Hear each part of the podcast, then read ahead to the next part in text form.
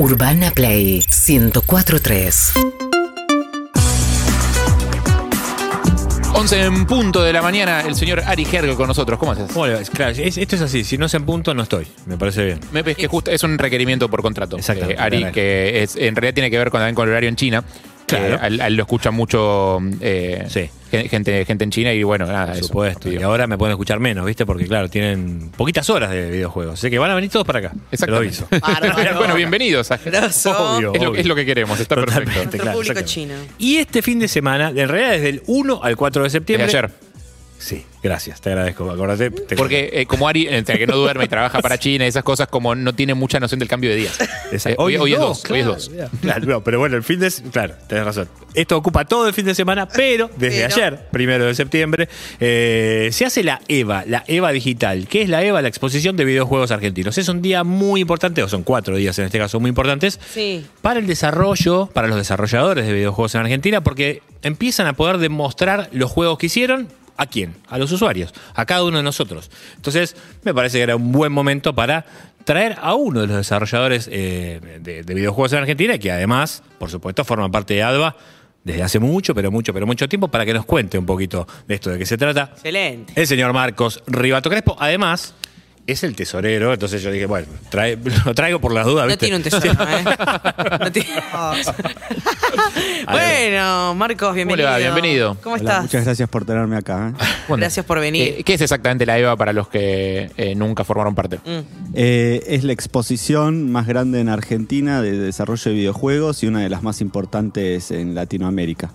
Eh, ¿Está pensado más para, para desarrolladores, productores o gente de la industria o eh, para gamers públicos viciosos? Esta- tenemos un poquito de todo. eh, buscamos tanto fomentar el mercado nacional, trayendo eh, publishers e inversores de afuera, como también eh, dar charlas técnicas y sobre desarrollo para, para eh, la industria local, pero también tenemos un showroom donde mostramos todos los juegos que se están haciendo tanto acá como de invitados internacionales para el usuario común que esté interesado en probar algún que otro juego que se esté haciendo. Está bueno, acá en Argentina había una que recuerdo haber ido muchas veces, que es eh, la de Argentina Game Show, Claro. que eh, tenía como mucho más como escenario, gente jugando en vivo. Digo, se va a poder encontrar como esa, esa cosa que tiene como la mística del videojuego, alguien que se disfraza de un juego, o son todos juegos nuevos. es online.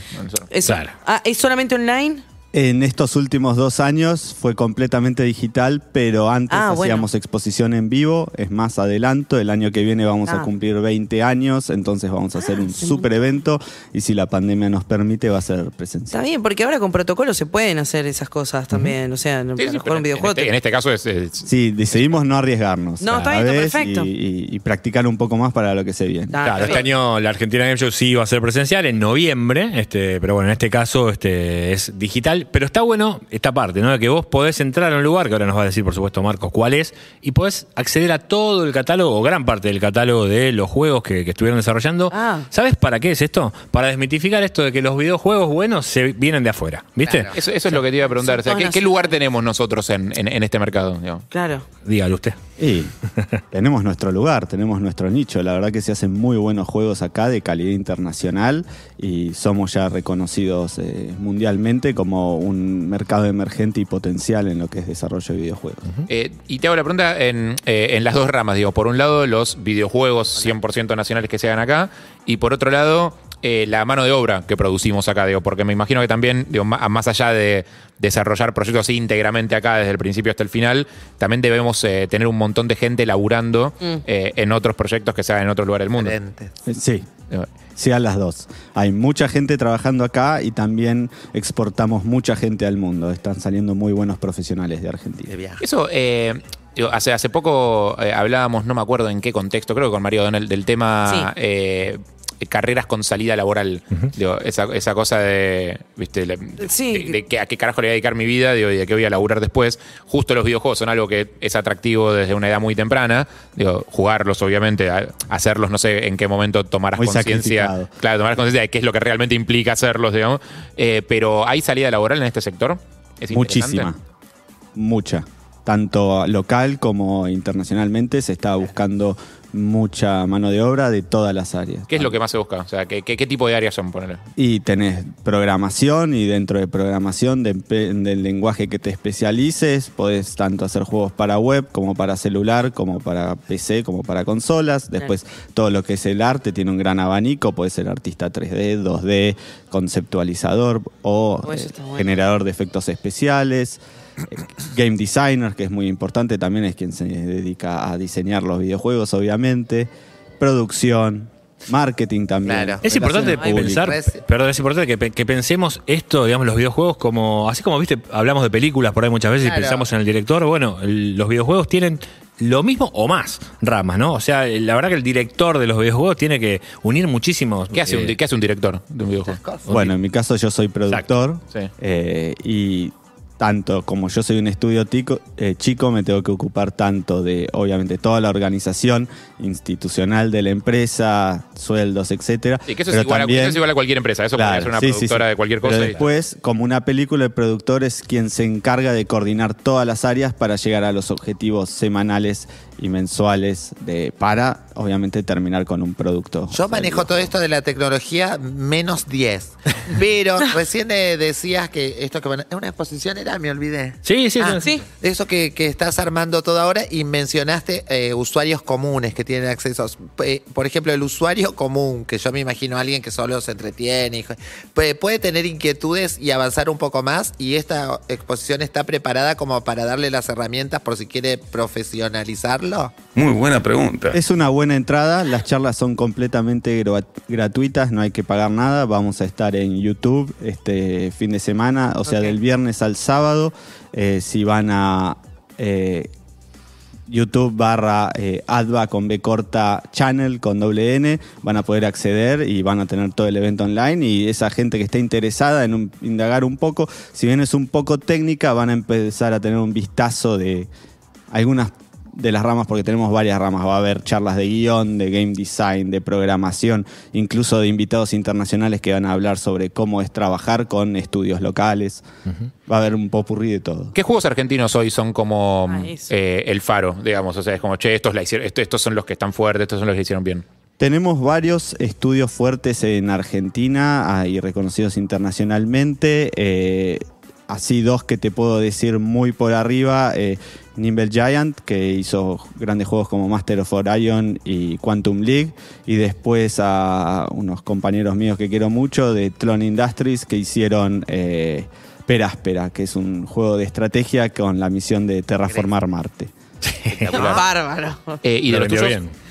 ¿cuál recomendás de los tuyos? Si me quiero meter en En los míos, de Obey Me. Actualmente tenemos Obey Me. eh, ¿Qué es? ¿Qué tipo, qué tipo de juegos? Estás un hablando juego de con eh, acción. ignorantes absolutos. eh, Estoy seguro del otro lado hay gente Obligame. puteando digo, que no saben nada. Obey me. Exactamente. ¿A Pero la qué? protagonista es una mujer, ¿eh? Y Muy copada.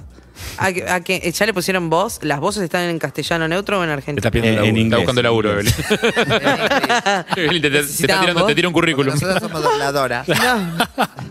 Doblador. Doblajistas. ¿De- de qué va? Actrices de doblaje. Actrices de doblaje, eso. ¿De, de qué va el juego?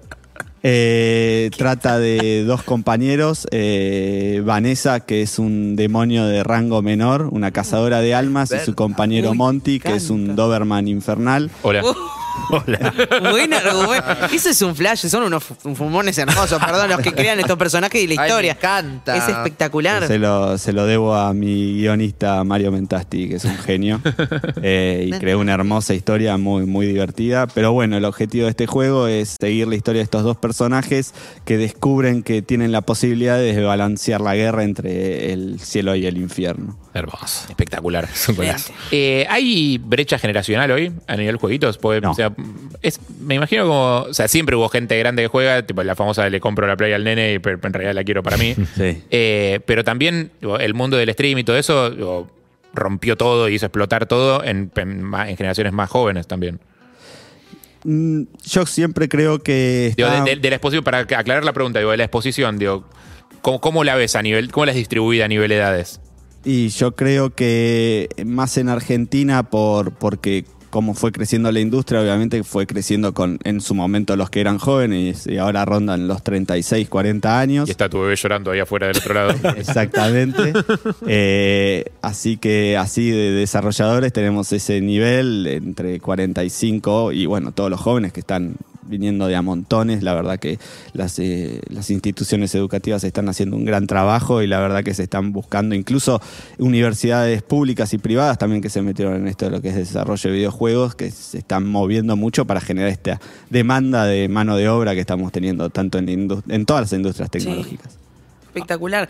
¿Vos querías decir? Sí, a mí me interesa mucho contar la parte, porque pensemos que por ahí hay un montón de, de pibes, pibas por ahí diseminadas por toda Argentina que tienen o ideas o desarrollos ¿no? de videojuegos. Y después, ¿cómo haces para que ese pequeño pececito que tenés, ese germen de algo, llegue a, a ser editado? ¿no? Hay diferentes este, caminos, imagino. Vos hablabas de los publishers recién. Si querés, expliquemos un poquito de eso. ¿Qué haces si tenés una idea o en realidad ya un desarrollo?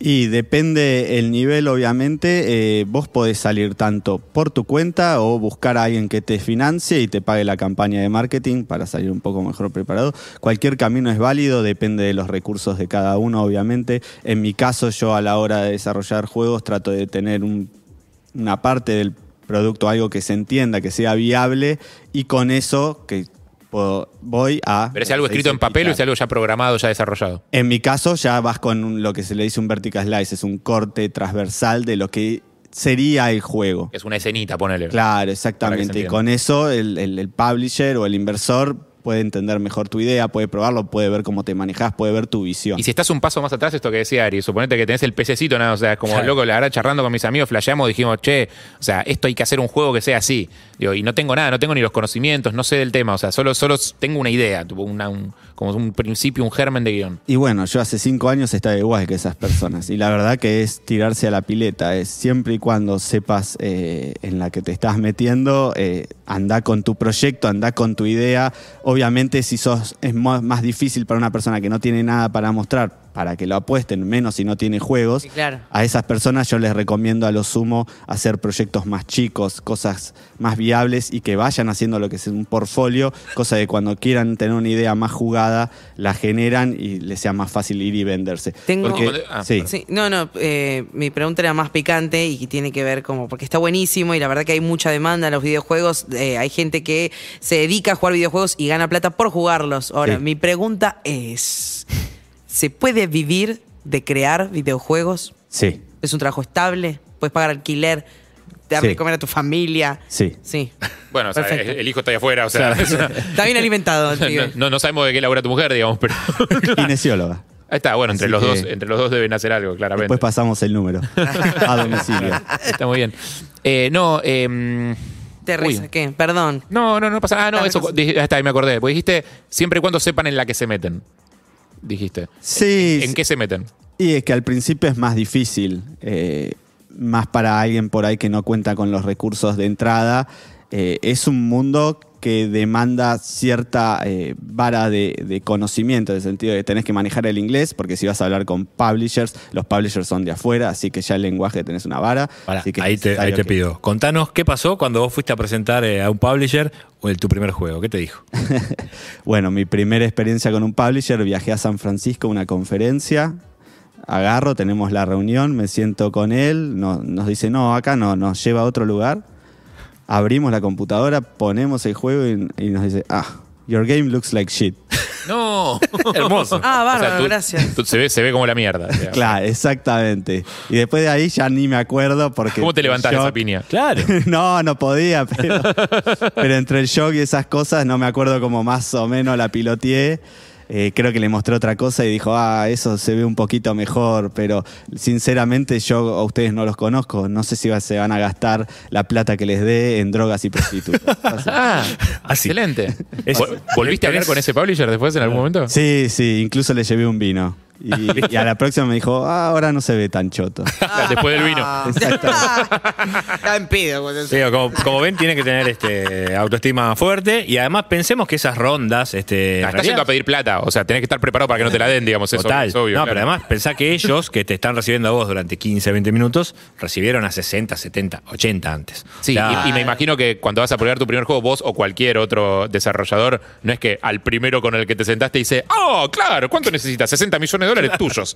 No. Dale tranquilo. Malos todos. Esas pasan, pero tenés que tener una carrera atrás y. Por eso digo, no es que eh, acá, No, mi primera no. reunión, hola, ¿qué tal? Vengo a traer este juego. Claro. Nada, son unos palitos que se van encajando uno en el otro. Ah, perfecto, maestro, toma mi cheque en blanco. Cada vez también pasa, como que tu juego se parece al de otro, seguramente está inspirado en algo que no, viste. no es tan original, Claro. no es lo Esto que es como el. Mario Bros, pero sin el bigote.